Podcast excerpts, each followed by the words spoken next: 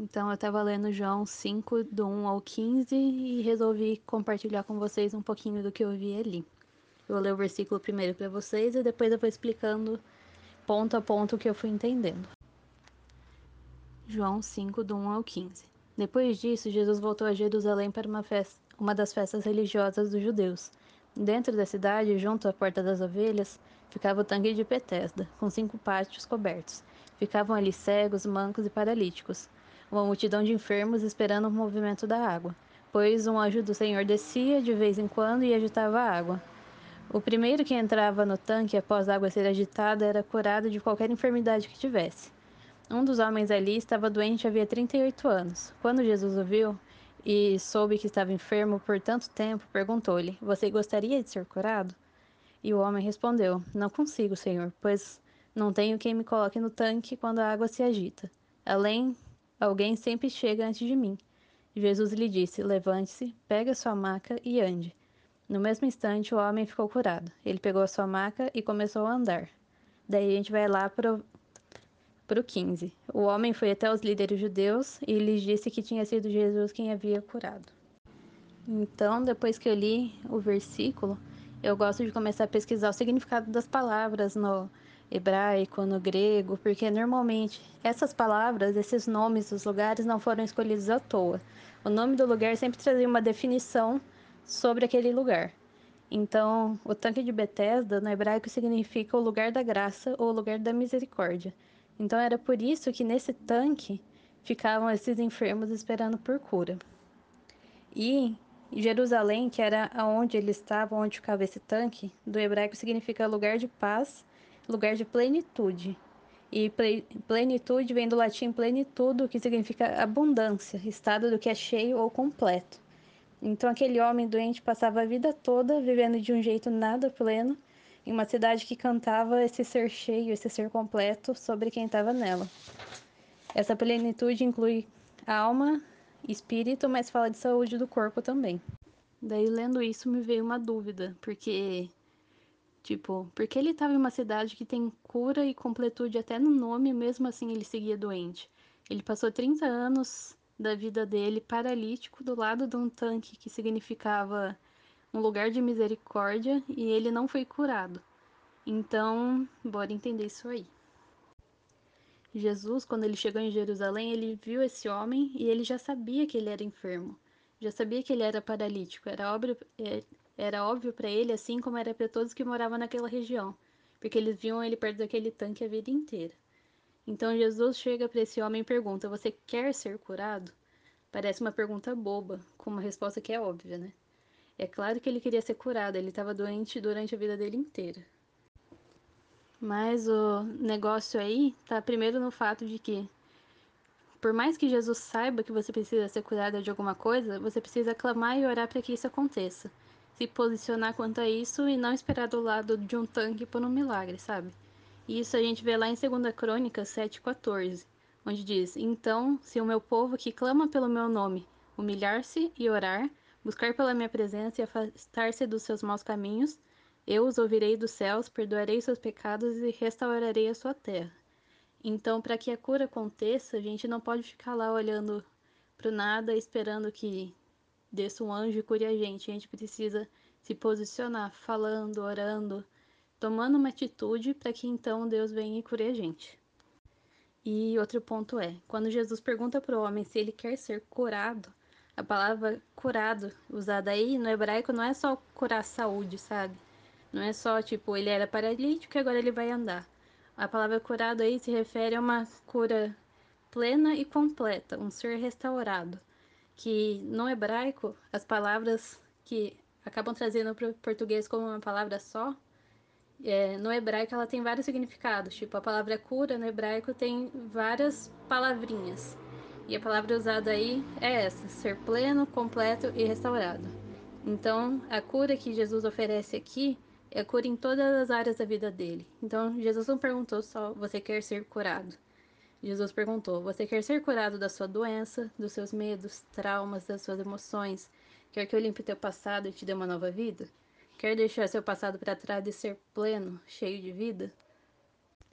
Então, por trás de uma pergunta que parece tão simples, a gente pode ver Jesus apresentando a restauração de um jeito pleno e completo sobre a vida desse homem. Mas agora a gente vai ver como ele respondeu, porque é basicamente a maneira como a gente responde quando Jesus vem oferecer cura sobre alguma área da nossa vida também. Ó, o homem respondeu: Eu não consigo, Senhor, pois não tenho quem me coloque no tanque quando a água se agita. Alguém sempre chega antes de mim. A pergunta de Jesus foi uma pergunta de resposta sim ou não. Jesus perguntou: Você quer ser curado? E o homem, em vez de simplesmente responder sim, eu quero, e deixar Jesus ser Jesus na vida dele, ele começa a se justificar e a lamentar pelo que prendia ele nesse passado triste. Aquela maca onde ele havia passado 38 anos da vida dele era basicamente onde ele escorava todas as desculpas para o fato dele não ter se posicionado no lugar de oração e clamado por cura. Quantas vezes a gente está passando por alguma coisa bem intensa e alguém vem conversar com a gente declarando cura sobre as nossas emoções, em vez da gente simplesmente dizer sim para essa cura, deixar Jesus ser Jesus na nossa vida e curar as nossas dores, a gente começa a se lamentar. Ai, eu tô mal porque semana passada fizeram isso comigo, me machucaram, eu cresci ouvindo isso, ouvindo mentiras e tal. Em vez de a gente se posicionar em dizer sim para essa cura, nós abraçamos a maca. A gente não quer a cura, a gente quer alguém que se compadeça da nossa dor. E não, aqui ele não, ele não diminui as nossas dores e, pro, problemas, mas ele mostra que o dizer sim para a cura através de um Jesus que é muito maior do que a nossa dor é uma jogada mais inteligente, sabe? E outro detalhe que acabou saltando nos meus olhos aqui é que Jesus, depois da cura, ele diz: Levante, pegue a sua maca e ande. Então você me pergunta, Bru, mas por que pegar a maca sendo que ele já estava curado? Ele não ia precisar mais da maca. E é porque, enquanto ele andava com aquela maca por Jerusalém, todos percebiam que o homem que passou 38 anos na beira do tanque de Betesda, paralisado, agora estava curado. O paralítico agora andava. Então aquela maca era o testemunho de que ele foi doente, mas agora ele era pleno e curado. Então eu pude entender que essa cura falada em João 5 é a cura de algo que paralisava esse homem durante a vida toda. E essa cura é plena no sentido de Jesus dizendo: Eu estou tirando de você tudo que não vem de mim, esses medos, essas mentiras que foram lançadas sobre a sua mente, essa condenação de um passado que já foi perdoado por mim, porque tudo isso tem te paralisado e te impedido de amadurecer. Paralisando você de entender a sua identidade em mim. Isso tem te impedido de levantar e caminhar junto comigo. Então eu estou arrancando tudo isso, por mais que doa, para que seu interior seja esvaziado e para que eu possa te encher das verdades eternas que te farão viver e andar em plenitude junto comigo. Então, o que eu percebi lendo João 5 foi que muitas vezes nós mesmas acabamos nos colocando nessa posição desse paralítico no tanque de Bethesda, porque às vezes a gente percebe que a gente tem muitas coisas para serem curadas dentro da gente, muitas coisas para serem trabalhadas, só que em vez da gente chegar para Jesus, Jesus já perguntou para a gente se nós queremos ser curadas. Só que em vez de a gente falar sim, a gente vai para alguém que possa escutar a gente e só abraça a nossa maca e mostra a nossa maca para essa pessoa, do tipo, olha, tenha pena de mim, tá doendo, eu não tô conseguindo. É, tipo, são as pessoas que fizeram isso comigo e tal. Mas por que a gente continua fazendo isso em vez de simplesmente dizer sim para Jesus e deixar que ele cure a gente? Então a gente vai pegar essa maca, pegar esse testemunho e levar cura para outras pessoas também.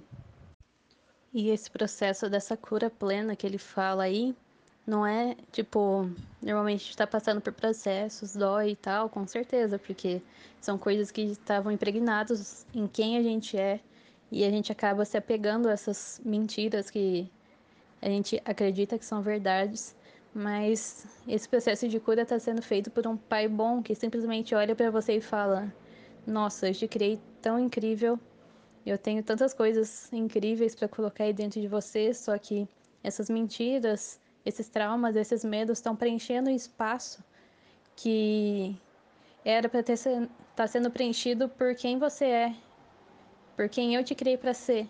Então, para que eu possa te encher dessas coisas boas, para que eu possa te encher das verdades que eu canto sobre você, primeiro eu preciso te basear dessas coisas que tem te paralisado. Porque quando a gente está cheio de coisas que não eram para estar com a gente, quando a gente está cheio dessas mentiras, desses medos, dessas coisas, são como se fossem pesos que a gente carrega sobre a gente. E esses pesos nos impedem de andar mais longe, esses pesos nos impedem de se movimentar, de se posicionar, esses pesos nos impedem de caminhar com Jesus. Então é impossível que a gente caminhe e cresça em maturidade com Jesus, impossível que a gente veja as verdades que estão sendo cantadas sobre a gente quando a gente está com todo esse peso dentro da gente e nos nossos ombros. Então é por isso que Deus quer tirar esses pesos, tirar esses medos, tirar esses traumas, para que então essas verdades possam entrar em você, para que essas verdades que você já sabe possam ser reveladas ao seu coração. Porque enquanto seu coração está envolto por essas mentiras, a verdade não tem como penetrar, entende? Então eu queria orar com vocês para que a gente pudesse fazer diferente do que o homem no tanque de Bethesda fez, para que em vez de a gente arranjar essas desculpas e somente impor, mostrar esses medos e esses traumas para Jesus, que a gente pudesse agir de um jeito diferente, se posicionar, sabe, em oração, pedindo mesmo para que Jesus traga essa cura, porque ele já nos ofereceu, então a gente só precisa dizer sim. A gente não precisa fazer aquele drama que a gente gosta de fazer normalmente para mostrar como tudo tá ruim, mas a gente pode realmente simplesmente se posicionar de maneira madura e falar: Jesus, você sabe dos meus traumas, você sabe dos meus medos, você sabe de tudo que tem me impedido de crescer. Então eu aceito sua cura e deixo que você trabalhe dentro de mim, sabe? Então, Pai, eu declaro que os corações das meninas que estão aqui na célula possam se posicionar em orar dizendo sim para a cura completa e plena, Pai, que elas possam abrir espaço para que a tua identidade seja fixada no coração delas de maneira eterna, Pai, para que as escamas dos olhos delas possam cair em relação à maneira como elas se veem, para que elas possam olhar no espelho e possam se ver da maneira como o Senhor as vê. Eu declaro que todas as mentiras em relação à identidade delas caem agora em nome de Jesus, para que elas possam ter ouvidos extremamente afiados para ouvir as verdades que você canta sobre elas. Que todos os medos e os traumas que têm preenchido o coração delas possa embora agora, Pai, para que ele tenha espaço para que o Senhor possa derramar sobre elas todas as verdades, todo o propósito, tudo que o Senhor tem para derramar sobre elas, porque agora vai ter espaço para que você possa preencher elas até que elas transbordem quem tu és, papai. Em nome de Jesus, declaro que todo medo vai embora, que toda ansiedade vá embora. Eu declaro que todos os pensamentos que têm sido jogados na cabeça delas, que vêm para trazer confusão, Pai, vão embora em nome de Jesus, porque isso não vem de ti e nada nem ninguém tem autoridade para vir sobre a mente delas, para tentar bagunçar a mente delas, porque elas são tuas, Pai. Declara a tua paz que excede todo entendimento vindo sobre elas, que elas possam conseguir ter tempo de qualidade contigo durante todos os dias que elas possam crescer em conhecimento de quem tu és, Pai. Que elas possam ter fome e sede de conhecer todas as tuas facetas, que elas possam te conhecer e se apaixonar por quem você é, porque assim elas podem começar a entender quem elas são também, Pai. Em nome de Jesus. Amém.